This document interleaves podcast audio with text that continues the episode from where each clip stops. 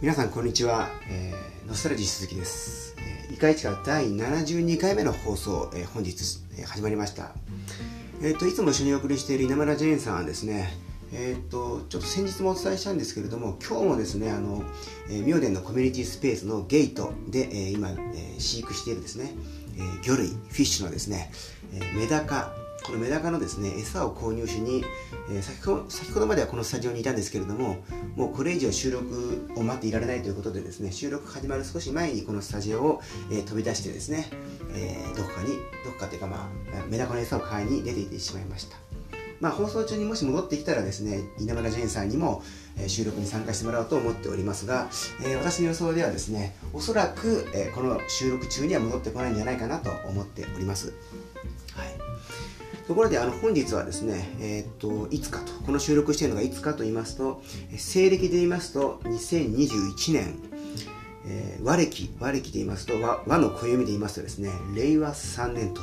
いうわけでございまして、えー、4月26日でございます。はい、でまあ4月26日ということでもうすぐですね巷では、えー、ゴールデンウィークがやってくるということではありますけれども、えー、まあ、あの新型コロナウイルスの感染症のですね感染者数も、まあ、どんどん増えてきていたりしてですね、えまた今も今また、まあ、昨年の今頃もそうでしたけれども、えまあ、外出は自粛するようにというふうに、えまあ、政府等がですねそういうふうに呼びかけているというわけでございましてなかなかこの素晴らしい気候になってきたわけですが、えドアを開けて外に繰り出すというふうにはなかなかいつもいかないというようなそんなあのちょっと歯がゆい感じですね。まさかですね、えー、こんなに長く続くとはこのコロナ禍と呼ばれるこの状況が昨年の今頃はですねまあ、せいで数ヶ月で終わるんじゃないかというふうに私なんかも見ておりましたが、まあ、未だに続いていていてですね、まあ、結構、まあ、今こんなふうに元気に話してはいますけれどもなんかですねどうもこう、まあ、目に見えないコロナウイルスという新型コロナウイルスというものに、えー、こうが広がっていってそして目に見えない閉塞感みたいなものに、え、あるいはま同調圧力というかそういったものにこう押しつぶされそうになったりもするといろんな目に見えないものにですねこう力をこう及ばす、えー、その目に見えないものの力がこうなんとなく自分をこう苦しめてるような気がするということですね気がしてるっていうのも実際に何かその目に見えない目に見えない何かで自分が苦しんでるってことをちゃんと確認したわけじゃないんでですね数字とかで。まあ、そんな気がするというわけです。さて、えー、まあ、そんなあの話はさておきですね、実は私、昨日ですね、4月25日の日曜日に、えー、この市川市の、まあ、中心地と言ってもいいであろう、元八幡にある、えーまあ、老舗のライブハウス、ルート14さんですね。ルート14というのは、まあ、国道14号線という意味を持った名前、なんで意味ですが、あの、えーと、バス停の京成八幡駅のバス停のですねすぐ近くにあるビルの3階にあるこの元八幡ルート14さんにですねちょっと行き、えー、そちらにで行われた、えーまあ、イベント、えーと、音楽のバンドとかのライブじゃないんですけれどもそちらで行われたイベントにちょっと行ってまいりました。実は私はですねルート14さんに入あの行ったのが昨日初めてだったんですがここで行われたイベントというのは何かというとちょっと異色のですねイベントでですねタイトルが「一口怪談虫図」というものです。怪談というのはその、えー、怪しい談話と書いてあの怪談ですね。はい。虫図虫図が走るの虫図という、えー、タイトルがこう、えー、付けられていましたけれどもこちらはですね、えー、皆さんまあ皆さんご存知かと思いますがあの片幅博さん非常にこの肩幅の広いことで知られる片幅片幅博さんの、えーまあ、主催するイベントでですねでゲストが2名いらっしゃいました。1人が、まあ、いろんなことを知っている物知りの、えー、鈴木、えー、直之さんという方ですね。そしてそして、えー、もう1人のゲストがですね、えー、我らがと言っていいでしょう。我らが元八幡ボットさんです。えー、まあ、えー、元八幡についてですね日々ツイッターでつぶやき続けているですね、えー、まあ素晴らしいインフルインフルエンサーの元八幡ボットさん、えー、が登場しました。片幅博さん、鈴木直之さん、そして元八幡ボトさん、この3名が出演した一口会談虫図というイベントに私、昨日行ってまいりましてですね、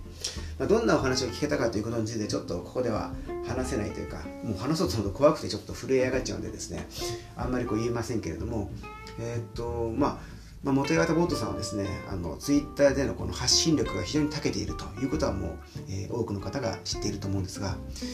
昨日のその、えーまあ、プレゼンテーションをこう聞くにあたって聞いてですね、まあ、とにかくお話もですねテキスト文章のみ文のみならずお話も非常にその素晴らしいなというふうに思いました。語り口も非常に分かりやすくいいとても素敵な声をしていらっしゃるんですがそしてさらにはその、え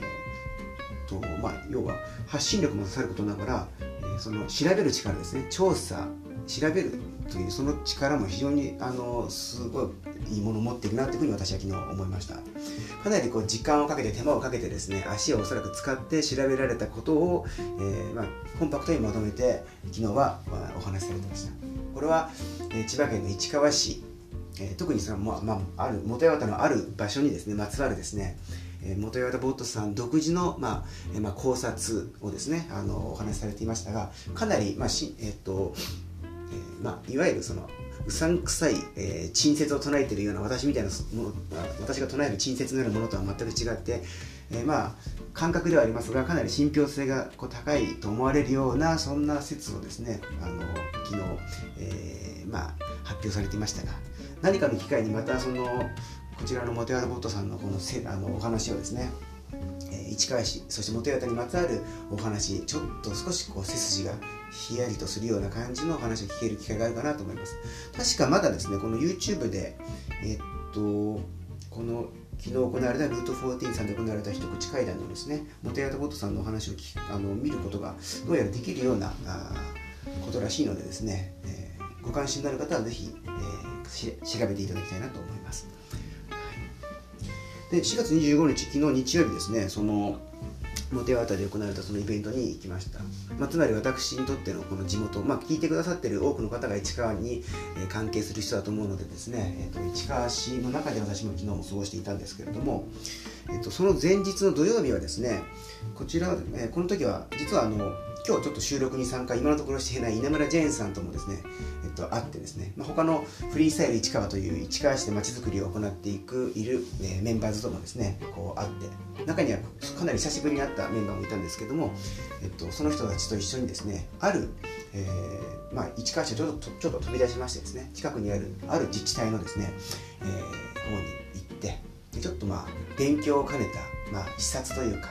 えー、いう、まあ、あのことをしてきました、まあ、こちらについてはどんな活動をしているかそしてフリースタイル市川でこれからどういう活動をしていくかということについては、まあ、もうしばらくしたら、えー、このイカ市川とかあの公式ウェブサイトとかですね Facebook なんかでもあの発表発信していければなと思ってますけれどもぜひ期待して楽しみにしていただきたいなと思います、はい、そして金曜日はですね1日前、えー、っと今から、えー、っと日土金なんで3日前ですね。今から3日前は、えー、要はその隣のある自治体に行ったえフリースタイル市川のメンバーで行ったですね。その前日の金曜日はですねフリースタイルが市川が毎月実施しているイベント1回の第5回えー、4月は君の嘘っていうですねタイトルが付けられた回がですね、えー、オンラインにて行われたわけでございます。ちらも多くの方にご参加いただきましてですね3組の素敵なあのゲストの方にお話をいただいてですねとてもあの盛り上がりました。ちなみに、えーと、第6回はですねもう日程決まっていまして5月25日5月の25日の火曜日ですね火曜日の夜7時、えー、19時スタートとなってます。またあの詳細など決まりましたらこちらでもご紹介したいと思います、まあ、金曜日に近い第5回がありましてとても盛り上がりましたちなみにその前日の、えー、っと日はですね4月の22日ですか、木曜日。こちらの日は、この日はフリースタイル市川が毎週木曜日にやっている定例会議、定例ミーティングですね。まあ、打ち合わせ、毎週やってる打ち合わせ、こちらを実施したというわけで、まあ、えー、えー、と、木、金、土、木曜日定例ミーティング、そして金曜日に1会議、土曜日は、えー、まあ、視察というか勉強会みたいな、勉強のためのその、えーまあ、視察をしに行ったということでフリースタイル市川のメンバーとですね3日連続でこう関わったというわけでございます。そしてその翌日にあたる昨日はですね、えー、まあ、フリースタイル市川のメンバーとはちょっとあの合いませんでしたが、えー、まあ、フリースタイル市川とも今後いろんなところでコラボレーションをしていくであろうと思いますが元山ボットさんも出演されたイベントに私参加したというわけでございます。ちなみに本日4月の26日ですけども今日もですねこの後、えーフリースタイル市川のメンバーとですね、まあ、こちらもちょっとイレギュラーなんですが、えー、今日木曜日じゃないんですけれども、え、また定例ミーティングをですね今日の夜に行うことになっていましてですね、えー、まあ、かなりえフリースタイル1からのメンバーとこう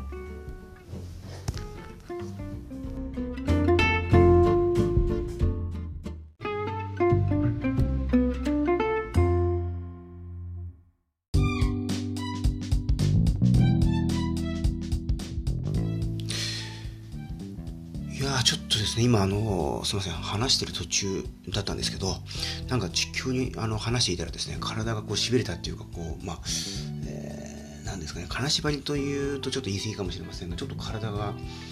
の自由がちょっと一瞬効かなくなってしまいましてですね、私もうまく喋れなくなってしまいまして、失礼しました。さて、えっと、まあ、あの、今日もですね、えー、またフリースタイル1課のメンバーズとこう、まあ、ディスカッションする、えー、機会があるんですが、そんなこの市川市、ちょっとさっきですね、あの昨日はあのちょっとまあ階段階段を聞くイベントにこうを見に行ったと。ルート14っていうライブハウスに見に行ったという話をしたんですね、えーと、昨日はそういうとこ行ったと。いうことなんですが、まあ、階段というかその、えー、まあ、階段ですね。階段に関連するとですねこの市川市千葉県の市川市で言いますとあのそれこそルート14、えー、本当のルート14道路の方の、えー、国道14号のですね、えー葛飾八幡宮を、えー、から見てあの道路を挟んで南側にですね国道14号を挟んで南側に、えー、八幡の藪知らずと呼ばれるあの藪がありましたね。あのバンブーフォレスト、まあ、竹やぶですね。竹林ですね。この八幡の藪知らずそれからその葛飾八幡宮この2つに関連する関するですねちょうどまあ展示会っていうのがこの市川市の北部と言っていいでしょうかね。一部では奥市川というふうに言ってる人もいるようなその、えーえっと、私立市川歴史博物館の方でですね開催されているあの展示会がありましてこれが葛飾八幡宮という八幡の藪知らずと題されたまさに今あの申し上げたあのところをですね国道14号を挟んで、えー、北にある八幡宮そして南にある藪知らずこれらについての展示会なんですけれどもこちらがですねえー、今ちょうど開催されている最中だというわけです。で私ちょっと先日初めてですねこの博物館の方に行ってきましてこの展覧会展示会見てきましたけれども非常に興味深くてですね深い非常に興味深い展示がなされていましてえっとまあパンフレットもこう購入したんですけれども非常に読み応えのあるパンフレットでございます。多分このパンフレット今はおそらくこの、えーと、歴史博物館の方でしか販売してないと思うんですけどこの展示会がまあ終了した後もですねぜひまあ多分うんと中央図書館とかそういった中央図書館の2階の文学ミュージアムとかでですね販売するんじゃないかというふうに私はこう見ておりますけれども、えー、ぜひ多くの人に手に取ってもらいたいなという結構力作のいいパンフレット、えー、プログラムになっていますのでですねそんなものを見ていただければなと思います。がこの藪知らずっていうのは一度入ったら出られないというような伝説言い伝えがあるというですね。その面積は決して広くないんだけども一回入ったら出られないっていう非常に奇妙な怖いこう話があるということもあってえっと、かつて江戸時代なんかはですねいろんなまあこれにまつわるあの、まあ、物語がこうあの楽しまれていったってこともあるんですが各地の、まあ、いわゆる今でいうところの遊園地ですね。こういったものができると、まあ、今だとお化け屋敷みたいのがありますけども当時その藪知らずという八幡の藪知らずっていうですねまあまあなんていうんですかねそういうものがこうあって藪知らずを模した、まあ、竹やぶみたいなものがこう多分あったと思うんですけどで入ったら、まあ、実際には出られるんでしょうけども